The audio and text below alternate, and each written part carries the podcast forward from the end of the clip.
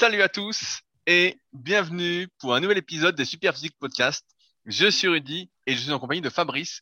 Nous sommes les fondateurs du site superphysique.org destiné aux pratiquants de musculation sans dopage et nous sommes très heureux de vous retrouver aujourd'hui. Salut Fabrice. Salut Rudy, bonjour à tous. Alors, il paraît que tu voles le vélo de ta femme maintenant et que tu n'utilises pas ton super vélo que tu avais tout réparé. Qu'est-ce que c'est que cette histoire? Ah putain, le type, il fait même pas la présentation, et il, il, il raconte déjà des anecdotes. Quelle est cette histoire, Fabrice. Tu voles le vélo de ta de- femme, quelle honte. C'est qu'il y en a un qui a un panier et l'autre qui n'a pas de panier. Alors des fois, pour faire les courses, c'est plus pratique de prendre celui avec le panier, même si du coup, bah, je suis un peu féminisé euh, en prenant un vélo de femme pour aller faire les courses. ah, Tu es métrosexualisé alors maintenant. Ouais, c'est ça.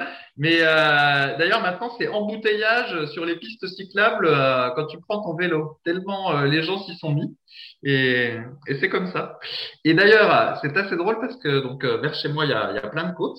Et l'autre coup, bah, j'étais en train de monter la côte, en train de discuter avec quelqu'un qui avait un vélo électrique au début de la côte. Et assez rapidement, euh, je savais ce qui allait arriver. Je dis bon ben bonne continuation. Et euh, bah, le type, il pédale un tout petit peu et il avançait euh, bien plus vite que moi, qui euh, m'était déjà mis debout sur le vélo puis qui commençait à suer à grosses gouttes. Et voilà, en cinq secondes, il a disparu. Ouais, mais toi, tu avais ton panier rempli de légumes. T'étais euh, Ouais, lesté. ouais. T'étais lesté. Ouais, c'est ça, mais je pense que c'est pas ça. C'est plus qu'effectivement, quand tu as le vélo électrique, euh, c'est, je sais pas comment dire, c'est un peu comme une mobilette en forme de vélo, quoi, parce que les gens sans effort, ils te grimpent des côtes que toi, tu as tout du mal de grimper. Mais alors, tu t'es pas transformé en Super Saiyan pour le doubler, pour te dire, ah, je vais pas me Euh, laisser doubler par un type qui fait pas de vélo avec un vélo électrique? Ouais, bah, j'aurais bien voulu, mais euh, malheureusement, dans la vraie vie, ça marche pas comme ça. J'aurais voulu, j'aurais voulu te dire que tu vois, toutes ces heures passées à faire du squat gobelet et de la presse à cuisse en unilatéral et tout ça allait me faire fonctionnel et j'allais être plus fort que le vélo électrique, mais non, ça ne s'est pas produit comme ça. Ah, dommage. Alors, euh, après cette petite introduction, pour ceux qui nous découvrent aujourd'hui, petit rappel, on est donc les fondateurs du site superphysique.org qu'on a créé en 2009 pour répondre à des problématiques qu'on rencontrait, à savoir comment s'entraîner et s'alimenter quand on est un pratiquant naturel de musculation, qui désire avant tout être en bonne santé et ensuite évidemment progresser, parce que le milieu de la musculation, c'est un milieu qui est énormément gangréné par le dopage. Beaucoup de personnes se disent naturelles et ne le sont pas. D'autres ne s'en cachent plus. Aujourd'hui, on a l'impression que c'est un peu une mode de dire euh, j'ai été dopé. Donc, euh, et donc, il y a plein de gars qui disent ah bah voilà, j'ai pris plein de produits, etc. Et donc, on s'était rendu compte déjà euh, il y a plus de dix ans que les conseils que les personnes dopées donnaient aux pratiquants naturels bah, ne fonctionnaient pas. On a perdu plein de temps là-dessus. On a, on s'est beaucoup entraîné à la sensation, à la congestion, à faire plein plein de volumes, plein de conneries. Et donc, on a créé Superphysique pour démocratiser entre guillemets les bonnes connaissances pour les pratiquants que nous sommes et que vous êtes aujourd'hui. Et avec ce site, on a donc développé bah, pas mal de projets au fil des années, comme ça fait plus de dix ans qu'on est là, comme notre marque de compléments alimentaires, Super Physique Nutrition, où on propose surtout, bah, encore une fois, des compléments alimentaires destinés à améliorer la santé, comme des vitamines, euh, des oméga 3. À chaque fois, j'insiste là-dessus, mais on a ce qui se fait de mieux au monde en termes d'oméga 3, en termes de qualité, euh, des protéines végétales bio. On s'est beaucoup spécialisé là-dessus, étant donné que Fabrice est vegan et que forcément, quand on est vegan, c'est difficile d'atteindre son quota de protéines quand on est assez lourd.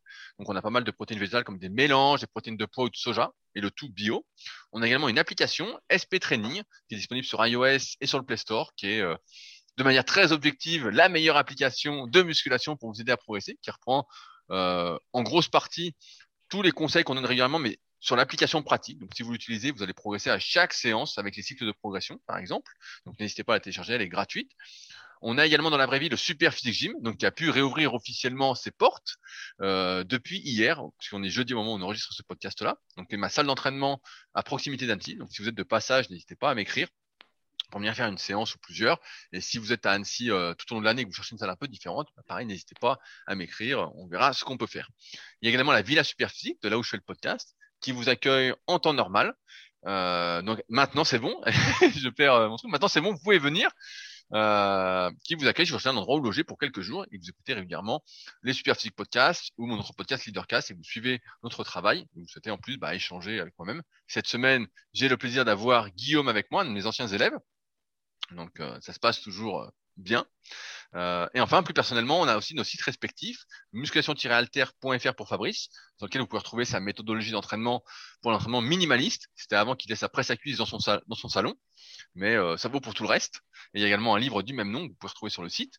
Et de mon côté, j'ai le site rudicoya.com sur lequel je propose du coaching à distance, donc de véritables suivis depuis 2006, ainsi que des livres et formations comme le guide de la prise de masse au naturel que j'envoie tous les vendredis. Et d'ailleurs, c'est assez drôle puisque à chaque fois, j'ai beaucoup de commandes le jeudi. et le reste de la semaine, c'est plutôt calme. Donc, euh, à croire que vous écoutez bien les podcasts.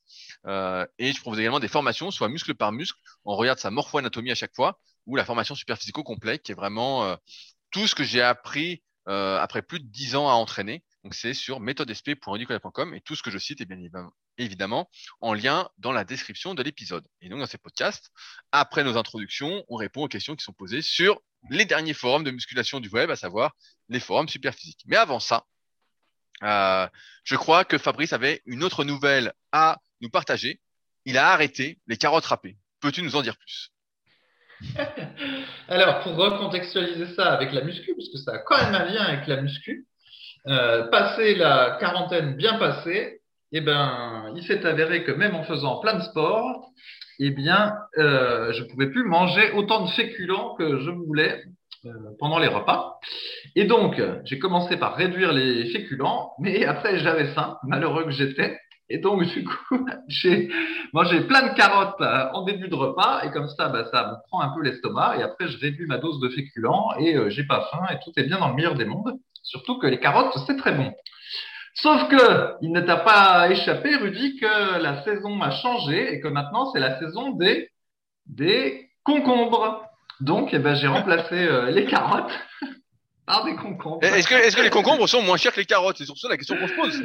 Eh ben, oui, c'est moins cher que les carottes en ce moment. Pour 1 euh, euro, tu as un concombre bio à la vie claire. Tu vois, moi, je suis pas comme les hommes politiques, euh, l'élite, qui ne savent pas le prix des choses. Comme toi d'ailleurs. Je suis sûr que tu connais pas les prix des, des fruits et légumes. Le mec me hein compare à un homme politique. Alors, pour tout dire, ce n'est pas moi qui achète les fruits et légumes chez moi. C'est ma copine. Moi, je m'occupe surtout des grosses courses, c'est-à-dire tout ce qui est riz, euh, pâtes, les œufs, euh, le poisson et trucs comme ça. Et elle, elle fait tout ce qui est frais. Elle va plusieurs fois par semaine en course, alors que moi, je n'y vais qu'une fois par semaine faire les grosses courses. Ah, ben, tu vas pouvoir nous dire combien coûte un, kilo de riz euh, basmati bio, alors. Oui, ben, je peux te dire qu'au casino, ça coûte, euh, ça coûte presque 4 euros. Je peux te le dire parce, parce, que au petit casino en bâtiment, donc c'est un petit commerce de rien du tout, euh, est vraiment petit, et donc tout est beaucoup plus cher. Donc euh, quand j'y étais la première fois, je dis oh là là, c'est beaucoup plus cher, c'est bizarre. Mais bon, ça n'empêche pas que bon, il faut bien que je mange. Mais euh, presque 4 euros le kilo de riz basmati, donc. Euh... Ouais, mais bio ou pas bio? Ah oui, bio, bien sûr, bien sûr. Bah, c'est pas si cher que ça en fait. C'est pas si cher que ça.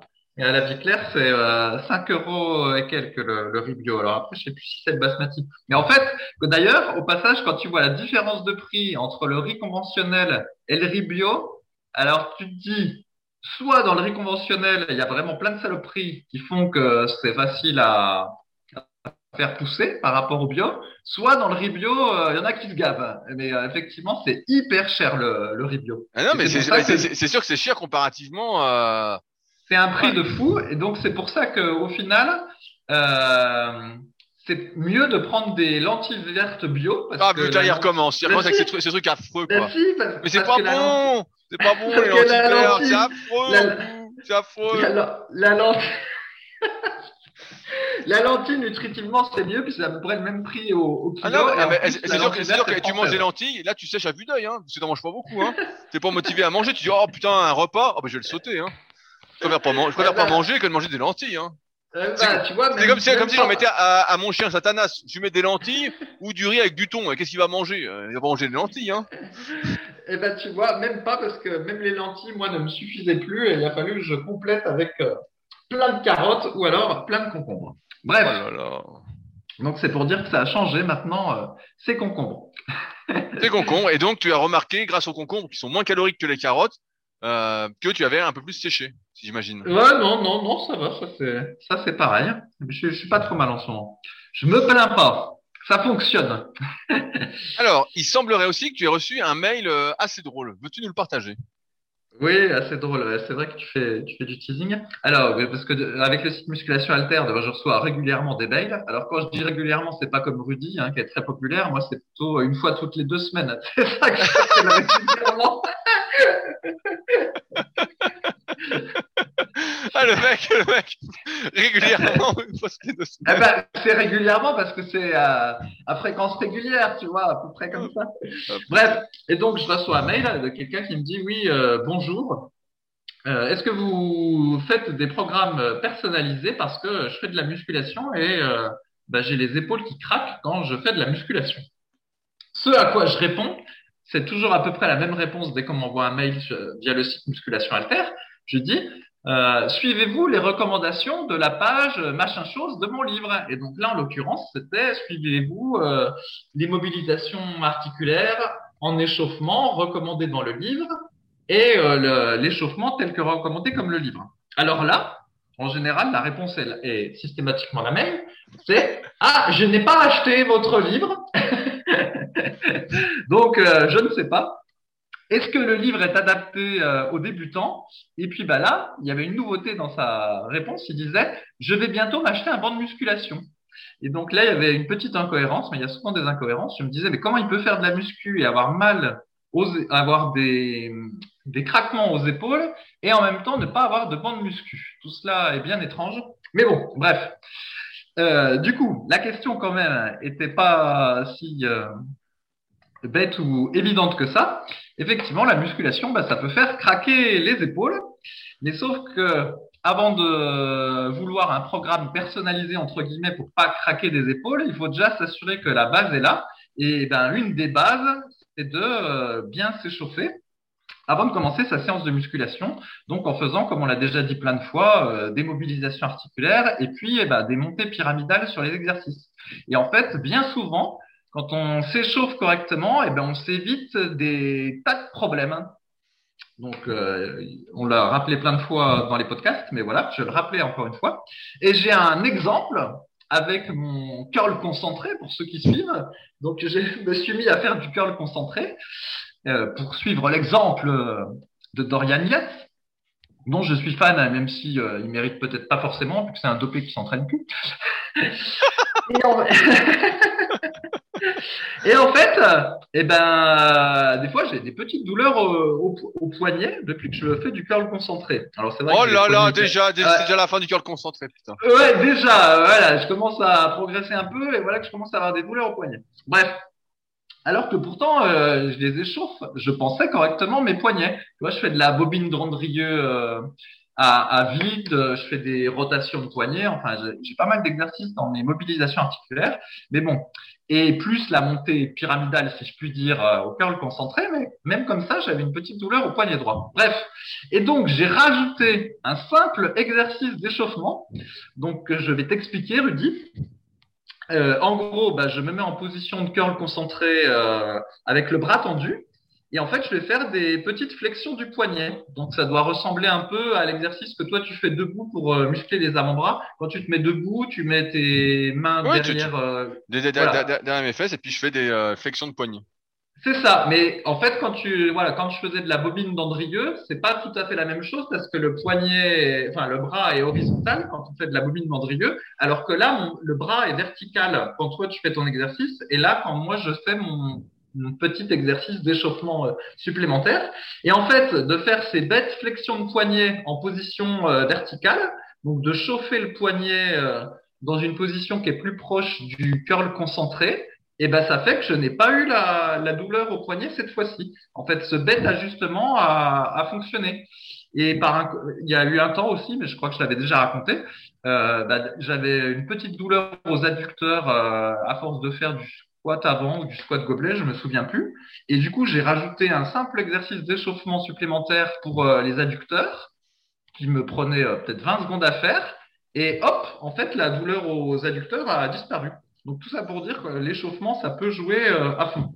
Non, mais l'échauffement, les... je peux, euh, je renchéris vite. Ouais, ouais vas-y, vas-y. C'est sur l'échauffement. Moi, je me, je me, souviens sur les forums euh, avant ça s'appelle Superfix, c'était Smart Fight Training. On, on, avait souvent, euh, je me souviens d'une intervention de, de Florence euh, Gibellini, donc qui est plus sur les forums, qui à, à l'époque justement parlait aussi de l'échauffement. Là, tu as très justement dit l'échauffement pour les articulations, pour être bien chaud, etc. Et elle, elle avait euh, comme expérience, elle avait partagé que en fait, quand elle s'échauffait bien, bah, elle avait également beaucoup moins de courbatures que lorsqu'elle s'échauffait euh, rapidement. Dans le sens où un coup, elle avait testé, je me souviens, c'était un peu la mode de l'électrostimulation à l'époque, elle avait testé l'échauffement à l'électrostimulation, et elle disait, bah, j'ai beaucoup moins de courbatures le lendemain parce que le muscle est beaucoup plus chaud euh, quand j'attaque, etc. Et c'est vrai que souvent, on a tendance à minimiser l'importance de l'échauffement. Euh, et moi, j'en vois des fois au Super qui arrivent, qui se mettent directement sous la barre, qui attaquent direct, en oubliant que notre vie étant de plus en plus sédentaire, on est, moi, il y en a beaucoup qui m'écrivent pour devenir de mes élèves, qui sont euh, comme moi assis la majeure partie de la journée, donc on est toujours immobile, etc. Et que si on arrive et qu'on se met directement sous une barre, en fait, qu'on se mobilise déjà pas, bah forcément, on peut pas avoir nos articulations qui sont lubrifiées, on va dire, donc qui vont pas fonctionner de la bonne façon. On perd en plus progressivement, si on travaille pas ces mobilisations, bah, de la mobilité, de la souplesse. On est de plus en plus euh, mais peu mobile, on va dire. Et progressivement, on a en plus de plus en plus de courbatures et ce qu'on appelle nous des mauvaises courbatures, c'est-à-dire des courbatures d'insertion, qui parce qu'en fait, on n'a plus la capacité de se laisser étirer. En fait, dès qu'on va bouger un peu, on est en train de s'étirer fortement, alors qu'il faut, euh, comme euh, l'avait très justement précisé il y a maintenant euh, plus de dix ans Christophe Cario, pour moi c'est lui qui avait apporté un peu le truc euh, en France, il faut toujours avoir plus d'amplitude que ce que le mouvement l'exige à vide.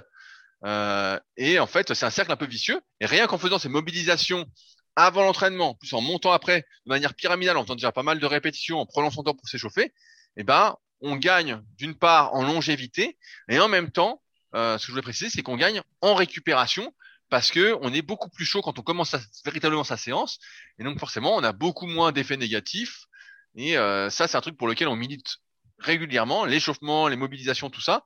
Et pourtant c'est toujours négligé et c'est pour ça que des fois on parle de la durée de nos séances et tout, et on se dit ah putain elles sont longues nos séances, euh, on aimerait bien que ça dure moins longtemps.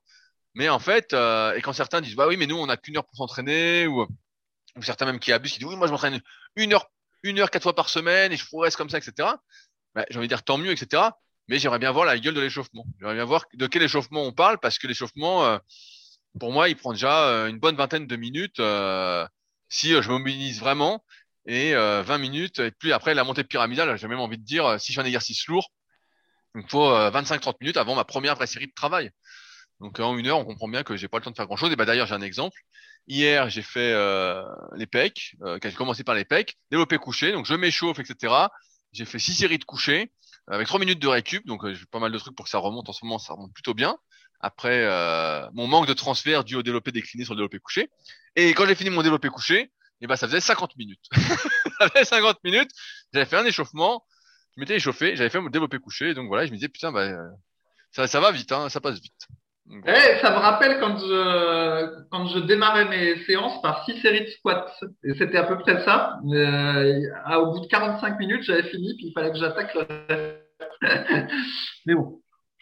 Et alors sinon quand même, pour revenir à la question, parce que c'est vrai qu'il y a cette histoire de craquement d'épaule, parfois, bah, même en étant euh, très bien échauffé, même en y ayant euh, tout fait bien, eh ben, on a les épaules qui craquent.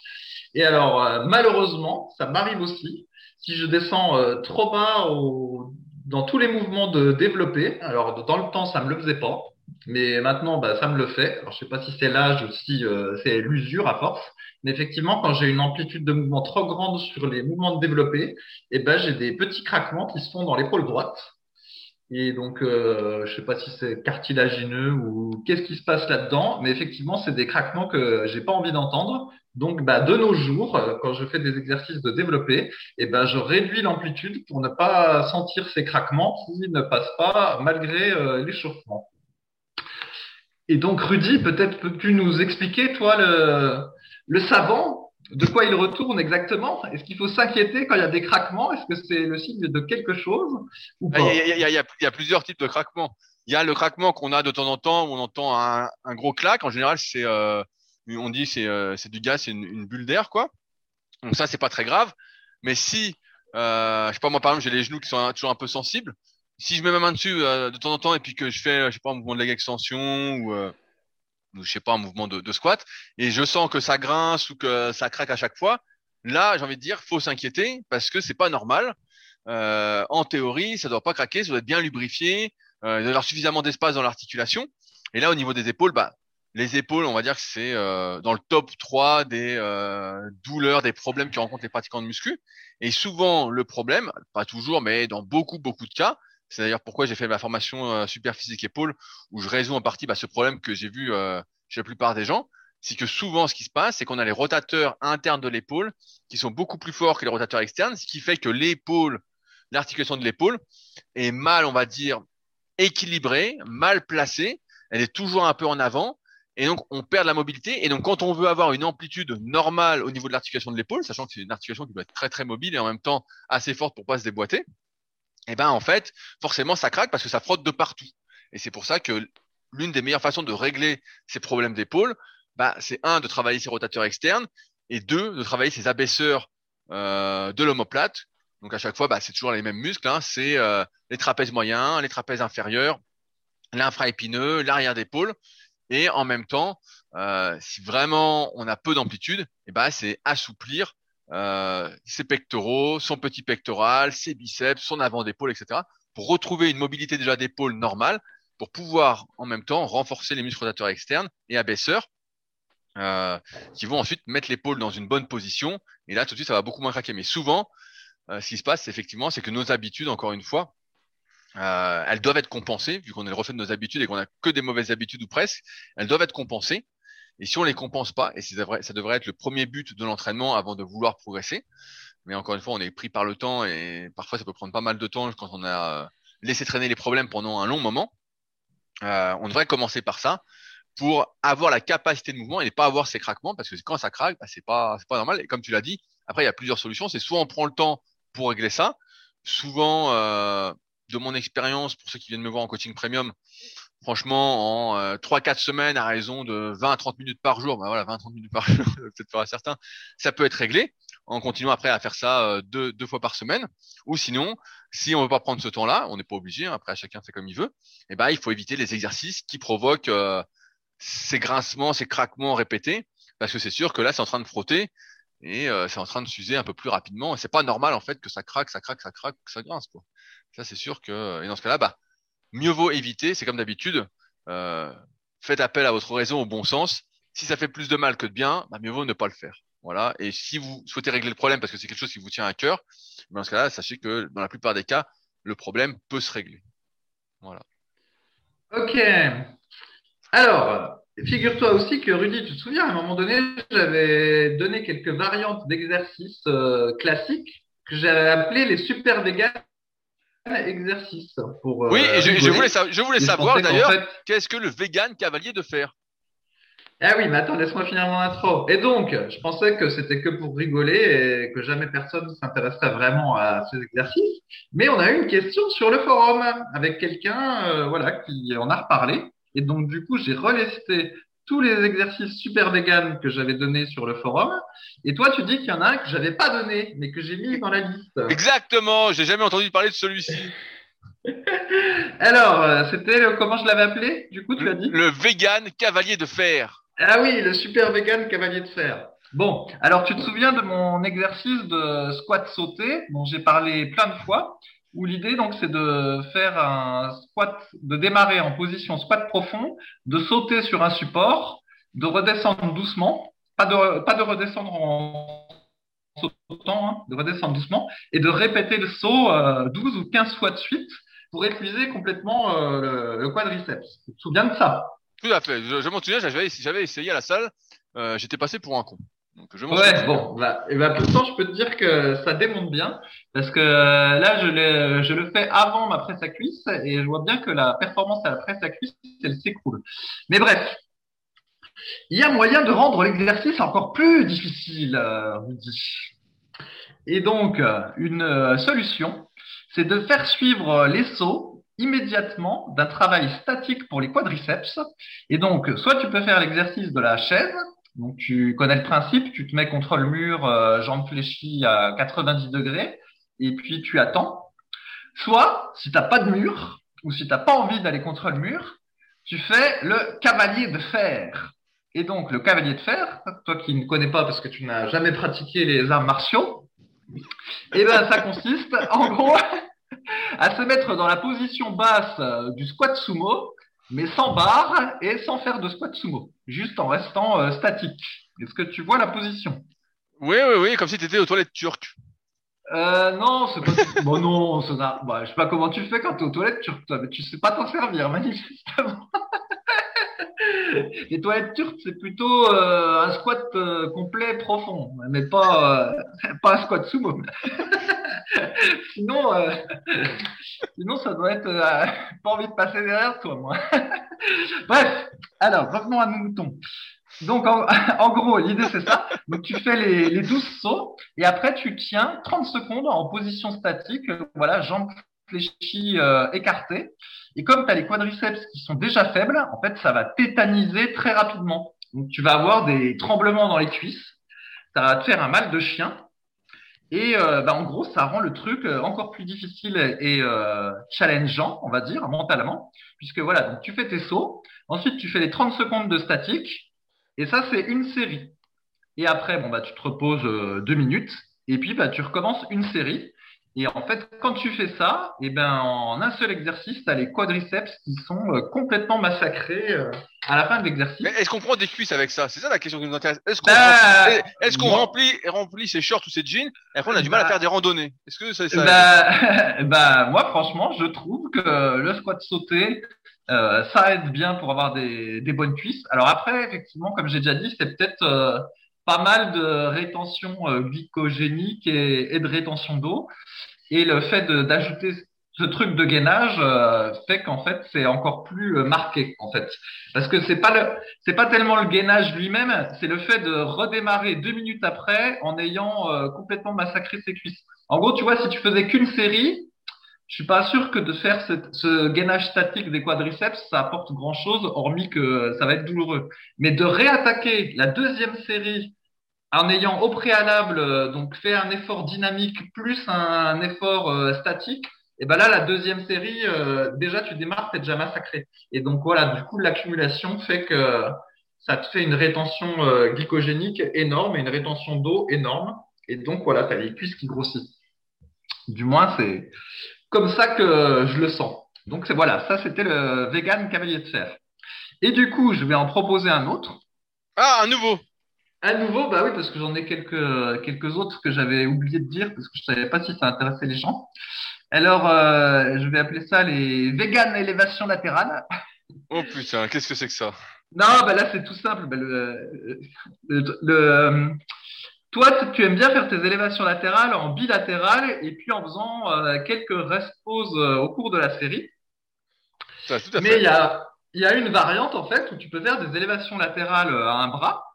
Et donc, euh, je me souviens d'une photo de Paul Dillette, Paul Dillette, je sais plus comment ça se prononce, le pro des années 90, qui à un moment, il y avait une photo dans un Flex magazine qu'on doit pouvoir retrouver facilement sur Google, où tu le vois faire des élévations, une élévation latérale à un bras avec un tout petit haltère de 4 ou 5 kilos, et il a des veines partout. Je sais pas si tu visualises. Oui, oui, mais bien sûr, mais je, il avait- des, des varices euh, énormes, type, euh, toujours partout. C'est ça, c'est ça. Mais donc voilà, donc lui, euh, au moins pour cette photo, il avait fait des, des élévations latérales à un bras. Et moi, je m'y étais intéressé à cet exercice d'élévation latérale à un bras parce qu'en fait, à deux bras, euh, bah, je sais pas, j'ai peut-être tendance à hausser les épaules ou je sais pas ce qui se passe, mais je trouve que je sens énormément les trapèzes, le trapèze supérieur et euh, moins les épaules. Et donc, je m'étais dit en faisant un, un bras, eh ben, euh, tu auras moins de chances d'hausser l'épaule et donc ce sera peut-être mieux ciblé sur l'épaule. Et en fait, donc, euh, je me suis mis à faire un bras, euh, bah, je sais plus, il y a un petit moment maintenant. Et euh, du coup, au début, je- j'essaye, puis je fais d'abord un bras tout seul, et après l'autre, tu vois, l'un après l'autre comme ça. Et c'était assez fastidieux, j'aimais pas.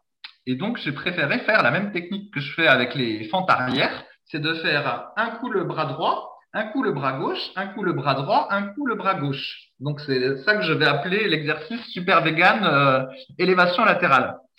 Et donc, cette version-là, elle est euh, rarement vue en salle, mais elle a un avantage, c'est qu'elle te fait une brûlure énorme au niveau de l'épaule et euh, du trapèze, si tu sollicites aussi le trapèze.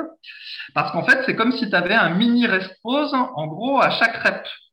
Et donc, du coup, bah, tu peux faire euh, beaucoup de reps. Et, euh, et voilà. Et donc, du coup, bah, c'est euh, C'est pas mal. Hein Alors après, est-ce que ça fait des grosses épaules plus que la variante bilatérale avec Respose? Ça, je ne saurais dire pour être franc, parce qu'en même temps, développer le deltoïde latéral, c'est pas aussi difficile que de développer le mollet, mais bon, euh, voilà, c'est pas évident de voir si vraiment on a pris du, euh, du deltoïde latéral. Bah, t'es serré dans tes t-shirts ou pas C'est ça la question. Euh. Ouais, bah après, moi je suis serré, mais c'est plus le. Le bide. C'est le bide. c'est plus parce que je mets des t-shirts euh, taille, euh, taille S. le, mec. salaud.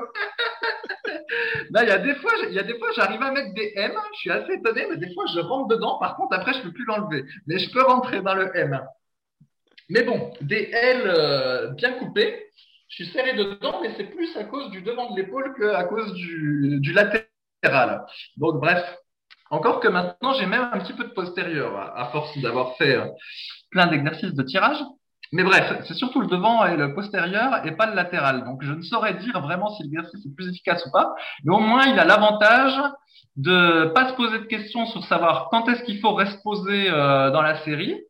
Euh, voilà, à partir de combien de temps, au bout de combien de fois, euh, à quel moment j'avais reposé euh, à la séance d'avant. Là, c'est simple, en fait, tu fais un bras après l'autre, et du coup, bah, ton temps de repose est constant. Et puis, bah, tu peux faire pas mal de reps, parce que même quand ça commence à te brûler, comme à chaque fois, bah, ta petite, as ta petite pause avec l'autre bras, et ben, si par exemple ça commence à te brûler, je dire un peu au hasard, mais qu'on a l'idée, à 12 reps, et eh ben, tu peux monter euh, à peut-être 20 reps, tu vois. Là, tu vas vraiment sentir des choses. Donc, euh, voilà ma variante d'élévation latérale que j'aime bien faire. Bon, bah, n'hésitez pas à tester à nous faire vos retours. Hein. Moi, je suis repassé aux élévations latérales à un bras à la poulie. Et euh, bah, ça marche bien, comme d'habitude. Hein. Ça gonfle tout seul. Ah bah oui, mais là, la poulie, tu peux pas faire ma technique. ça ah marche pas. Ah bah, ah bah oui, on peut pas quand on est une poulie.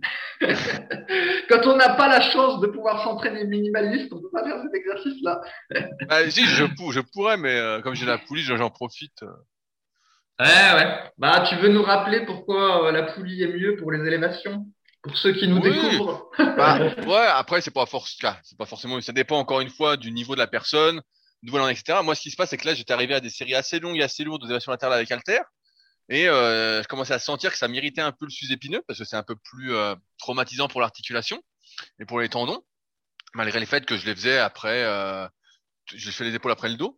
Et, euh, donc je sentais un peu le sous-épineux et donc je me dis bah tiens je vais faire la poulie parce qu'à la poulie justement la résistance est un peu plus progressive, moins brutale et en même temps il y a une sorte d'étirement si on règle bien sa poulie à la hauteur de la main en position basse avec le bras tendu, bah il y a une sorte d'étirement du faisceau moyen qu'on n'a pas avec Alter.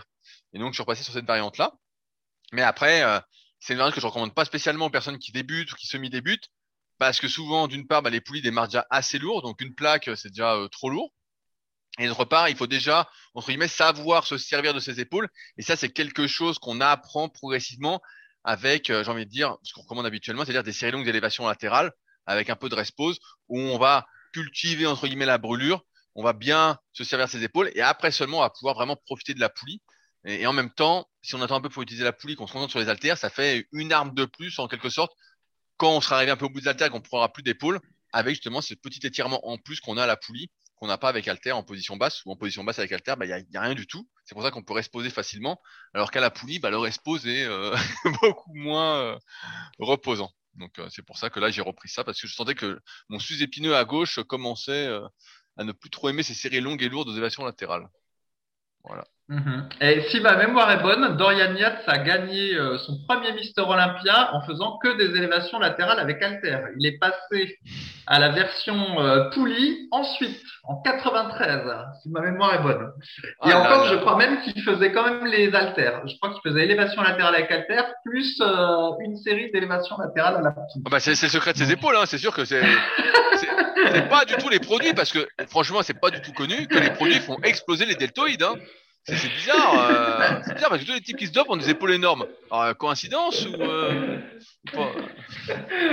On a vu, on a vu, c'est l'évasion latérale avec la terre. Hein. C'est grâce à ça qu'il a eu ses épaules, Dorian Yates. Hein. C'est pas du tout euh, grâce aux produits dopants qui font exploser. Hein. Putain, le type. Tous les moyens sont bons pour euh, mettre en avant Dorian Yates, quoi. Oui, et puis en plus, euh, même pas trop pourquoi, parce que comment? Des fois, je me demande s'il était si motivé que ça pour s'entraîner, avec son histoire de one set. Mais bon, voilà, comme on aime bien le fait qu'il ait réfléchi, puis qu'il ait été autodidacte dans la manière dont il a construit son entraînement au fil des années, qu'il a quand même certains points communs avec nous, dans le sens où euh, voilà, il changeait pas trop d'entraînement, euh, il faisait beaucoup de barres haltères, voilà. Je l'aime bien. Alors, maintenant, on va répondre. Alors, est-ce qu'on a des, des, questions officielles à présent? Oui, on a des questions officielles. il y en a une à laquelle je voulais répondre un peu rapidement parce qu'elle est intéressante et je pense qu'il y a pas mal de personnes qui se posent la question. J'ai eu, aussi cette discussion cette semaine à, la salle avec un copain. Euh, c'est Megalistar qui dit Salut les guerriers. Donc, euh, sans doute qu'il parle de toi. Avec le retour en salle, j'ai dû adapter mes cycles et je suis reparti pour un programme split 4 jours par semaine. Seulement, voilà, avec les différents incréments réalisables sur bar alter machine, il y a quelques exercices où j'ai des doutes sur la progressivité. Depuis que j'ai un entraînement split sérieux, je n'ai eu qu'à recycler sur 8 mois seulement que deux exercices, le curl incliné et les élévations latérales. J'ai établi rapidement un tableau avec une base théorique de progression hebdomadaire, mais sur quatre exercices, la progressivité linéaire ne me semble, me semble un peu juste. Avez-vous des idées là-dessus? Augmenter le rep range, par exemple, donc la fourchette de répétition. Je précise que j'ai établi la colonne de progression sur une base de cycle linéaire et augmentation de répétition, car cela fonctionne plutôt bien sur moi, à mon niveau plutôt débutant, et en se basant sur une difficulté de 6 à 7 sur 10. Alors, je précise juste quelques trucs. Euh, les cycles linéaires de progression, c'est euh, quand on va augmenter, par exemple, euh, on va dire soit le poids, on augmente d'un kilo par semaine, j'ai une connerie comme ça, ou on augmente d'une répétition par semaine. Voilà, ça c'est linéaire. les cycles de progression, vous pouvez en savoir un peu plus, encore une fois, avec l'application SP Training, et vous verrez qu'il y a des cycles qui sont à utiliser différemment en fonction des exercices, en fonction de votre niveau. Mais voilà, quand on est débutant, en général, c'est les cycles qui marchent le mieux pour programmer sa progression, la prévoir. Voilà ce qui fait euh, Megalistar. Euh, il parle du RPE, donc ça, pareil, c'est nous, moi j'aime bien, en tout cas personnellement, et je vais faire ça aussi à mes élèves, c'est noter la difficulté ressentie, donc c'est forcément subjectif de l'exercice en question. Donc euh, par exemple, s'il vous reste 2-3 répétitions à la dernière série de votre exercice, eh ben, peut-être vous êtes RPE 8 ou 7 sur 10. Ça permet en même temps euh, de déterminer comment vous pouvez augmenter vos répétitions ou vos poids sur la barre ou avec Alter à, la séance suivante. On se sert d'ailleurs beaucoup de ça pour l'application SP Training pour ceux qui utilisent euh, la version avec les cycles de progression. Et donc, sur la question euh, principale de Megalistar, maintenant, en fait, il faut raisonner en termes de pourcentage. Euh, je prends un exemple. Si il y a deux choses, donc en termes de pourcentage et en termes de niveau. Si vous êtes débutant et que par exemple vous faites du développé couché, euh, on va dire, je sais pas, vous faites 10 euh, à 40 kg de développé couché, montez de 1 kg par séance sur les 4 séries que vous faites, vous faites 4 x 10 avec 3 minutes de récupération, il n'y a pas de souci, normalement ça va bien se passer, ça peut marcher pendant euh, très très très longtemps sans aucun souci. Maintenant, si je prends le même individu, sur un individu qui fait 4 x 10 à 100 kg, il y a peu de chances, si on est à la même difficulté au même RPE, que cet individu puisse monter justement de 1 kg sur toutes les séries à chaque séance. Il va plutôt faire soit une fois 10 à 101 et 3 fois 10 à 100, euh, ou euh, il va faire à l'inverse comme Fabrice euh, fait plus tôt, 3 fois 10 à 100 et une fois 10 à 101, il va faire la dernière série un peu plus dure en dernier. Il y a déjà ça, qui va réguler entre guillemets la progressivité. Et d'autre part, effectivement, on va pas monter aussi vite sur un exercice où on met 100 kg que sur un exercice comme les évasions latérales dont on parlait, ou comme du curl incliné, où là, rien que si on rajoute 2 kilos sur un cœur incliné, vous en faites à 10 et vous passez à 12, c'est une augmentation qui est assez importante, c'est une augmentation de 20%, et ce qui est monstrueux, et vous allez vous dire, euh, c'est beaucoup trop lourd, et donc ça va pas. C'est là qu'il faut monter par exemple de 1 kg, euh, alors qu'au développé couché, par exemple, c'est à 100 kg, si vous faites une série de 10 à 102 et trois séries de 10 à 100, d'expérience, ça passe plutôt bien. Maintenant, le problème, c'est que dans la plupart des salles, si vous entraînez en salle, eh ben, euh, vous êtes un peu limité par les incréments qui sont disponibles. Il y a soit des 2,5 kg euh, sur les haltères vont de 2,5 en 2,5 ou de 2 en 2. Euh, les poids à mettre sur les barres, des fois, ça va de 2,5 en 2,5. Donc, pareil, ça fait 5 kg total. Ou parfois, même, c'est pire, il y a que des 5, 5 kg, donc ça fait 10 à rajouter. Donc, ça peut être un peu beaucoup. Et dans ce cas-là, ce que je recommande et ce que je fais aussi à mes élèves, c'est un, d'une part, bah, essayer ces exercices avec barre ou halter, bah, d'acheter des petits poids de 500 grammes pour pouvoir monter de kilo en kilo. Si c'est avec halter et qu'elles sont fixes, c'est d'acheter des lestes de poignet qu'on peut trouver dans n'importe quel magasin de sport, comme Decathlon ou GoSport, et les mettre au poignet, par exemple, pour passer de 10 à 11 kg. Euh, pareil, on peut prendre encore pire comme exemple, l'élévation latérale. Si vous les faites à 6 et que vous passez à 8 directement, là, euh, vous allez sentir qu'il y a un petit problème. Une solution, comme l'a dit Megalistar, ça pourrait être d'augmenter la fourchette de répétition. Donc, au lieu de, s'arrêter à 30 répétitions quand on est à 6 kg, et ben dans ce cas-là, monter peut-être jusqu'à 50 répétitions avant de passer à 8 kilos, mais avec l'expérience, encore une fois, ce sera moins efficace que de passer à 7 kilos, euh, d'avoir plus de progressivité. Dans tous les cas, je pense qu'il ne faut pas avoir peur d'être trop progressif que pas assez progressif. Je crois qu'on en parlait la semaine dernière, ou je sais plus, j'en parlais dans ma vidéo sur euh, YouTube, je crois.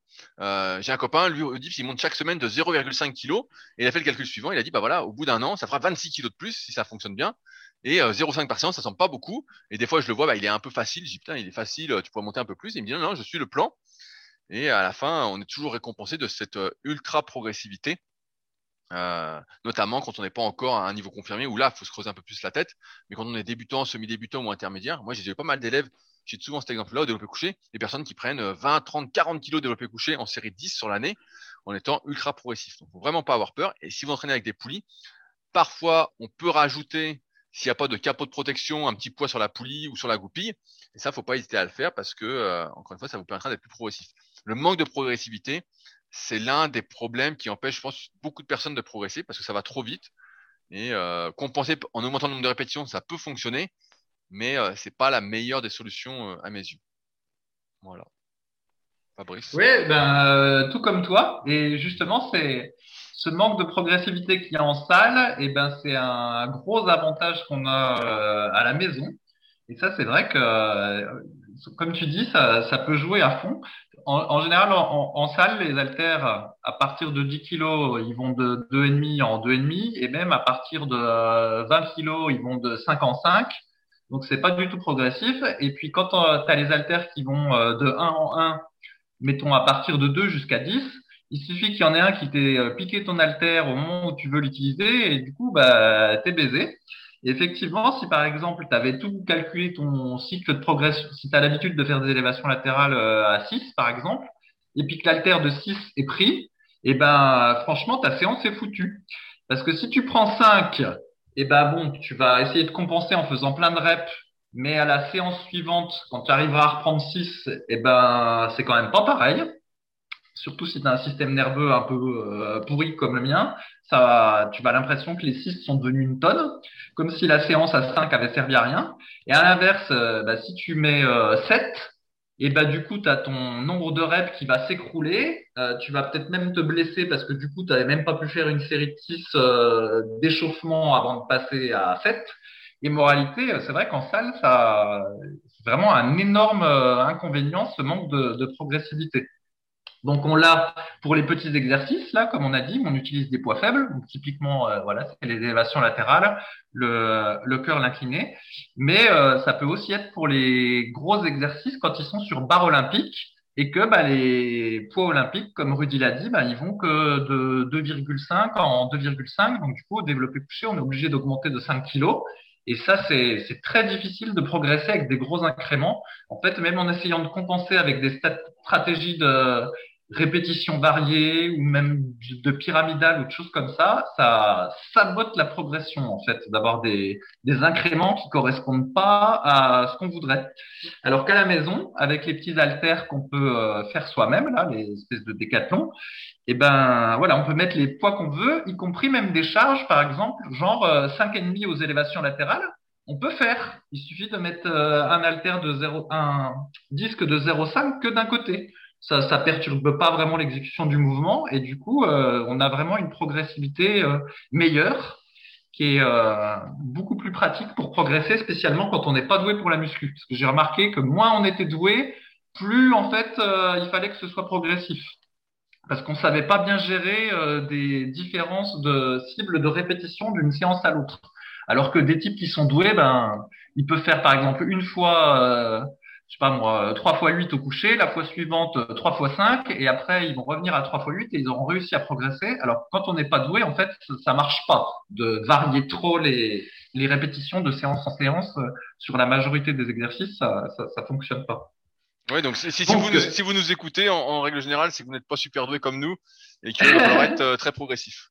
Ouais, c'est ça. Et donc, euh, on peut être extrêmement pénalisé en fait quand on s'entraîne en salle et qu'il n'y a pas, il y a pas les bons trucs. Et souvent, bah, c'est le signe, euh, c'est le signe d'une mauvaise salle. Quoi, quand, et, et, dans ce cas-là, comme, je disais tout à l'heure, n'hésitez pas à acheter des lestes qu'on peut mettre au poignet, acheter des petits poids olympiques. Donc, faut aller avec son matériel un peu à la salle. C'est ça qui est un peu chiant. On paye la salle, mais il faut aller avec un peu son matériel.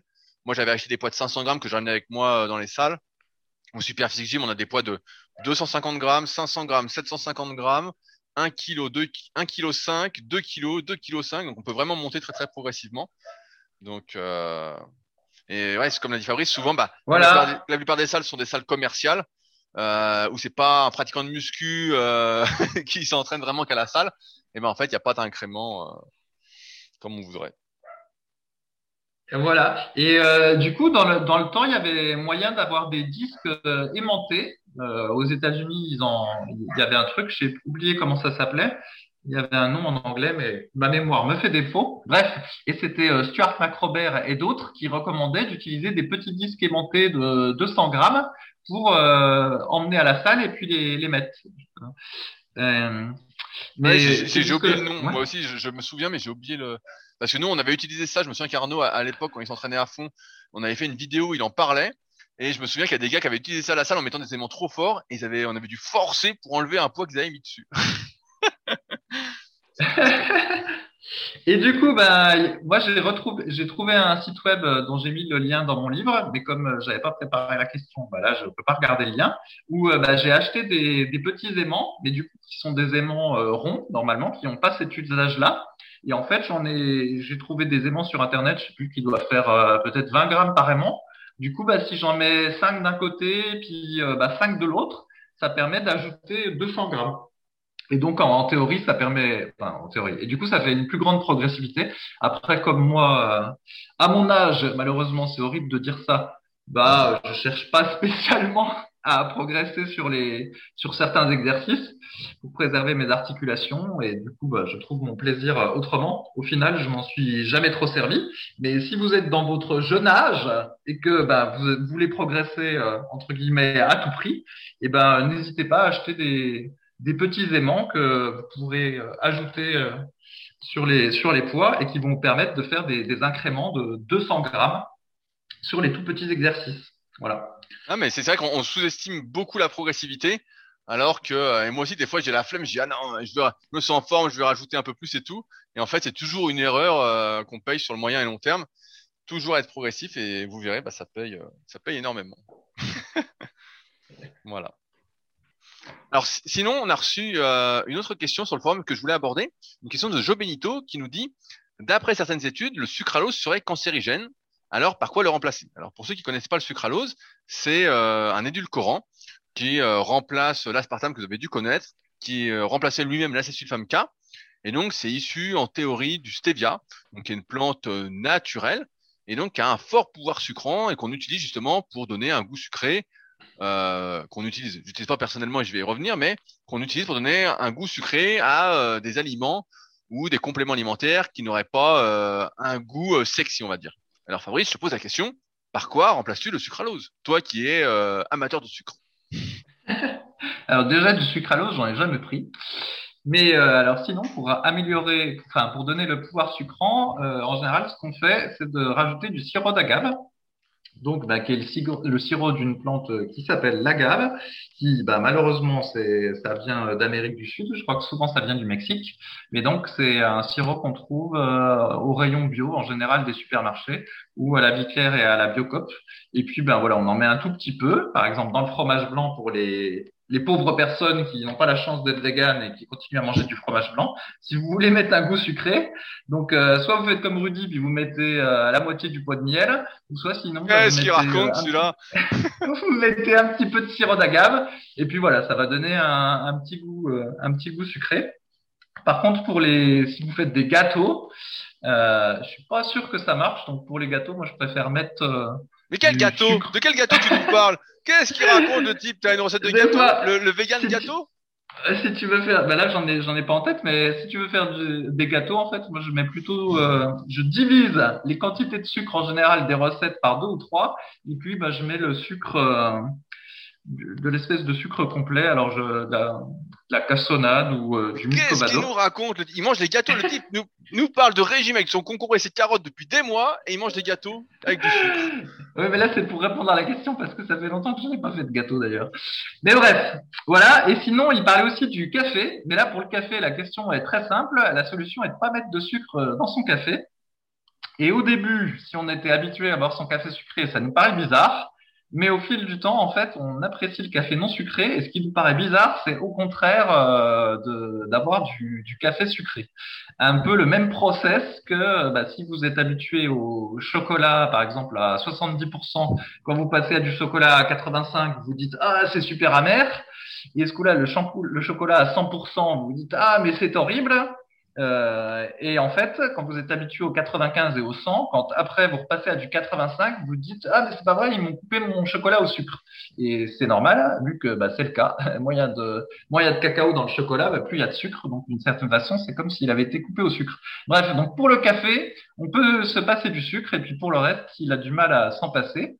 Et je peux comprendre parce que le fromage blanc sans rien, c'est quand même un petit peu fade. Et eh ben, je lui conseille le sirop d'agave. Ouais, après, mon avis euh, plus personnel, c'est que euh, je sais pas si vous avez déjà vu le documentaire Sugarland, qui est un documentaire euh, justement sur un peu euh, le sucre et ses ravages un peu dans le monde entier. on est, il y a beaucoup de personnes sont assez droguées au sucre et ça déclenche un peu des réactions, on va dire, de récompense à chaque fois qu'on prend du sucre. Donc mon conseil le plus sain et qui est peut-être difficile à appliquer au début, ce serait de plus consommer en fait bah, d'édulcorants pour commencer. Nous, dans nos, dans nos compléments super physiques, on n'en met aucun. On est vraiment euh, contre ces édulcorants, euh, même si là, a priori, le sucralose vient de quelque chose de naturel. On ne sait jamais. Euh, moi, j'ai toujours du mal avec tous ces, ces ajouts d'ingrédients juste pour le goût. Je me dis qu'il y, a une anguille sous roche qu'on va découvrir un peu plus tard. c'est un peu pareil à chaque fois avec chaque édulcorant. donc, ce serait de se passer de ce goût-là et de retrouver entre guillemets bah, le goût des aliments tels qu'ils sont. là, tu parles du fromage blanc, bah si on n'aime pas le fromage, si en fait on n'aime pas le fromage blanc, je me souviens quand j'étais gamin, euh, ma grand-mère disait ah ouais ta cousine elle adore, euh, elle adore manger des courgettes. Sauf qu'en fait elle faisait du gratin de courgettes avec plein de fromage. En fait ce qu'elle aimait c'était le, fromage, c'était pas les courgettes. Ou euh, tu sais les endives au jambon, ah, ils adorent les endives au jambon. Bah ouais il y a plein de béchamel ou de sauce, je sais pas quoi. Euh, en fait ils aiment pas les endives au jambon, ils aiment la béchamel. Et donc. Ouais, ouais, moi j'adorais les endives au jambon. voilà, voilà. Donc, voilà, à chaque fois, c'est trop bon. On dit il aime, il aime. Non, non il y a le vrai goût des aliments. Et ce qu'il y a, c'est qu'on a perdu un peu le vrai goût des aliments parce que euh, si on mange, euh, on va dire euh, classiquement, comme beaucoup de personnes, et eh ben en fait, le goût des aliments est masqué par des, des exhausteurs de goût, on appelle ça dont on, pourrait mettre les édulcorants là-dedans. Et donc, on n'a plus le vrai goût. Et donc, à chaque fois, on est drogué au sucre, etc. On est drogué au, au, goût sucré, là, ou au goût salé. Il y a aussi le goût salé. Euh, et donc ça, bah, je pense que ça fait plus de ravages que de, de bénéfices. Et donc si on est en optique un peu santé, etc., ce qu'il faut, c'est arriver progressivement à se euh, désintoxiquer euh, de ce goût sucré et on s'en portera mieux. Comme Fabrice disait, le chocolat. Moi, des fois, euh, ma copine achète du 80 ou du 85% au lieu du 90 ou 95. Et quand je prends le 80, j'ai l'impression que je pourrais bouffer la tablette parce qu'on sent que c'est bon. On se dit ah putain c'est hyper bon. Alors que si tu prends du 95%, tu prends un carré et puis ça te suffit. Tu vois, tu dis ah bah j'en prendrai pas deux. tu dis j'en prendrai pas deux. Euh, pour le café, bah j'ai jamais pris avec du sucre, donc euh, je sais pas trop ce que ça donne. Mais je me souviens par exemple, ma grand-mère fait du thé euh, quand je vais la voir et elle fait du thé sucré. Et pareil, euh, tu bois le thé, tu dis oh là là, il est hyper bon ce thé. Et c'est c'est comme si le sucre appelait le sucre. Et c'est pour ça qu'il faut essayer vraiment de se désintoxiquer et de ne pas le remplacer, se faire au goût des aliments. Et puis c'est comme ça en fait. Il faut essayer d'arrêter de d'enjoliver euh, la réalité euh, par des moyens, on va dire, euh, exogènes. Ouais, encore que l'exemple que tu dis là, Rudy, où du coup quand tu trouves, quand as un aliment qui est un peu sucré, tu as envie d'en reprendre.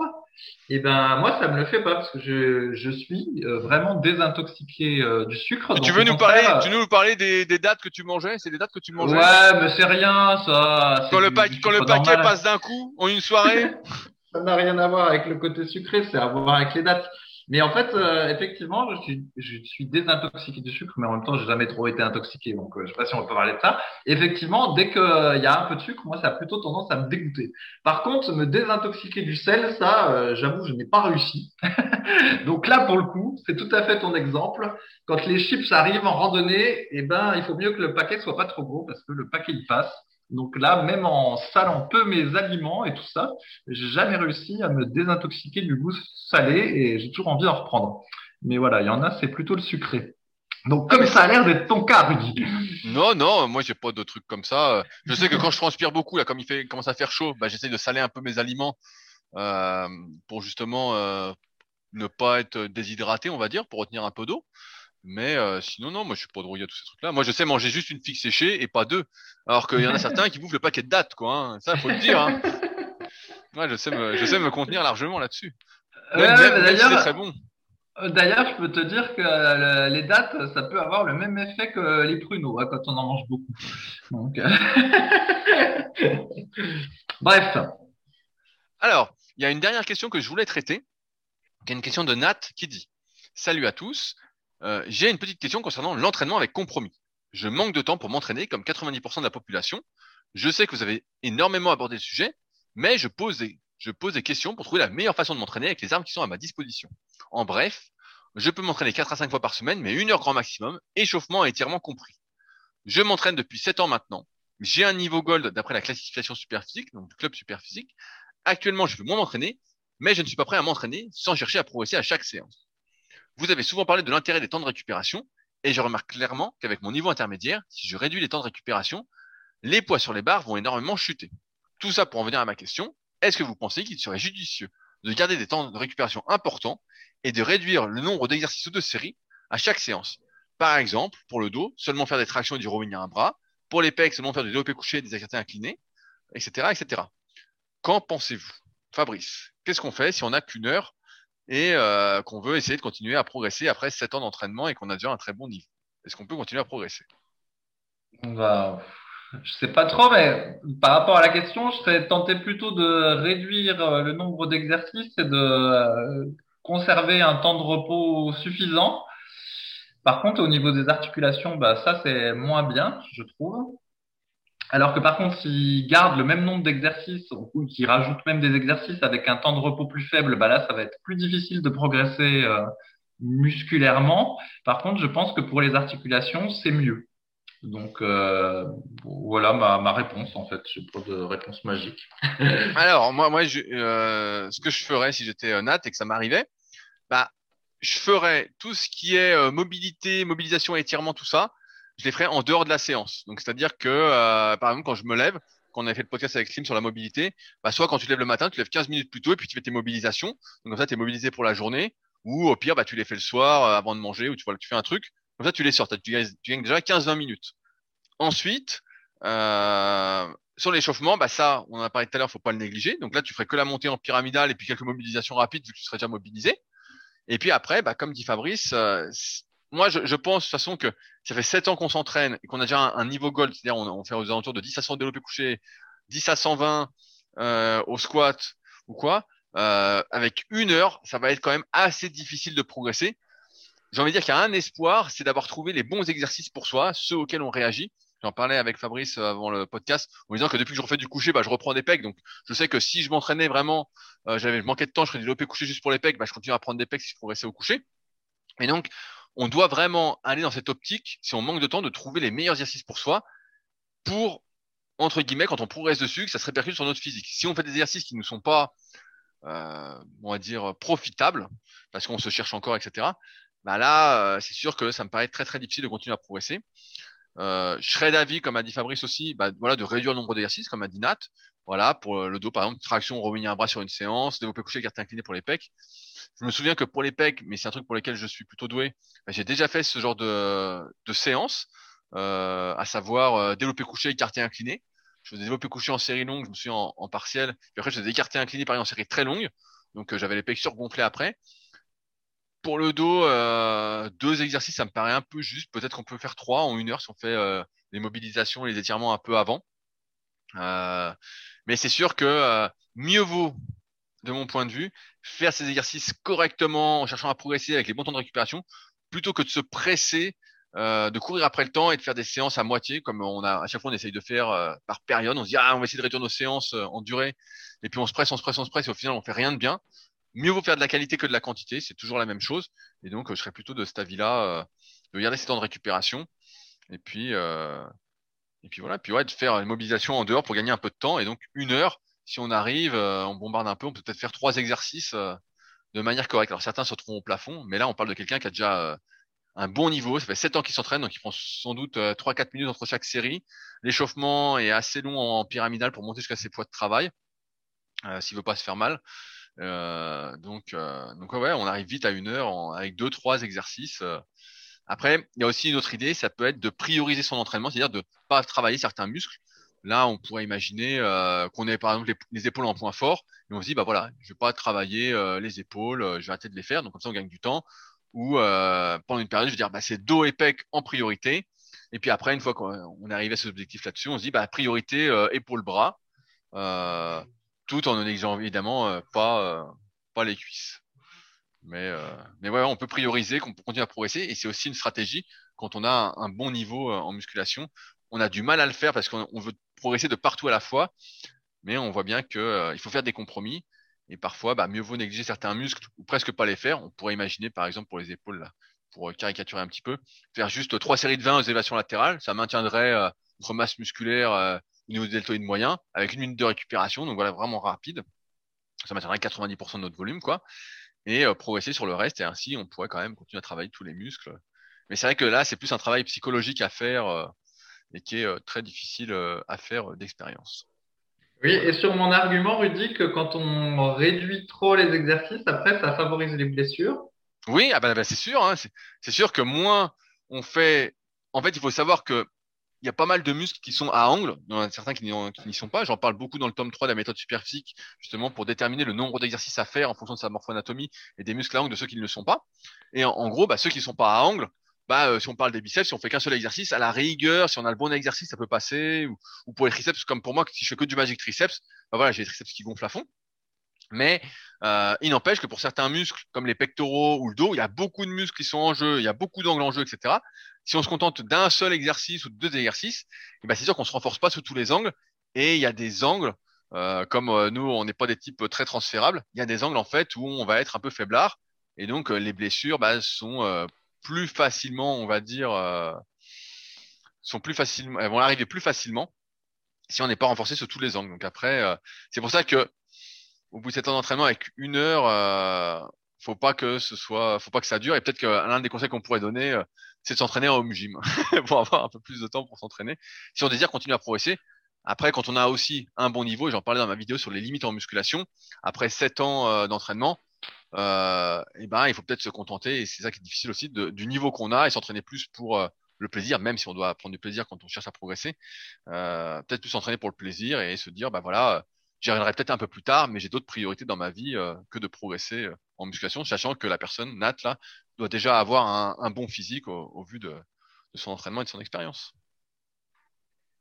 Voilà. Ouais. Ok, ben, bah, on arrive déjà à la, fin du podcast. Eh oui, alors euh, on a eu quelques problèmes de son. J'espère que ça ne s'entendra pas à l'enregistrement je voulais, euh, j'avais noté, on a eu un nouveau commentaire sur l'application podcast d'Apple, le 470e commentaire, et je voulais le lire parce qu'il est marrant.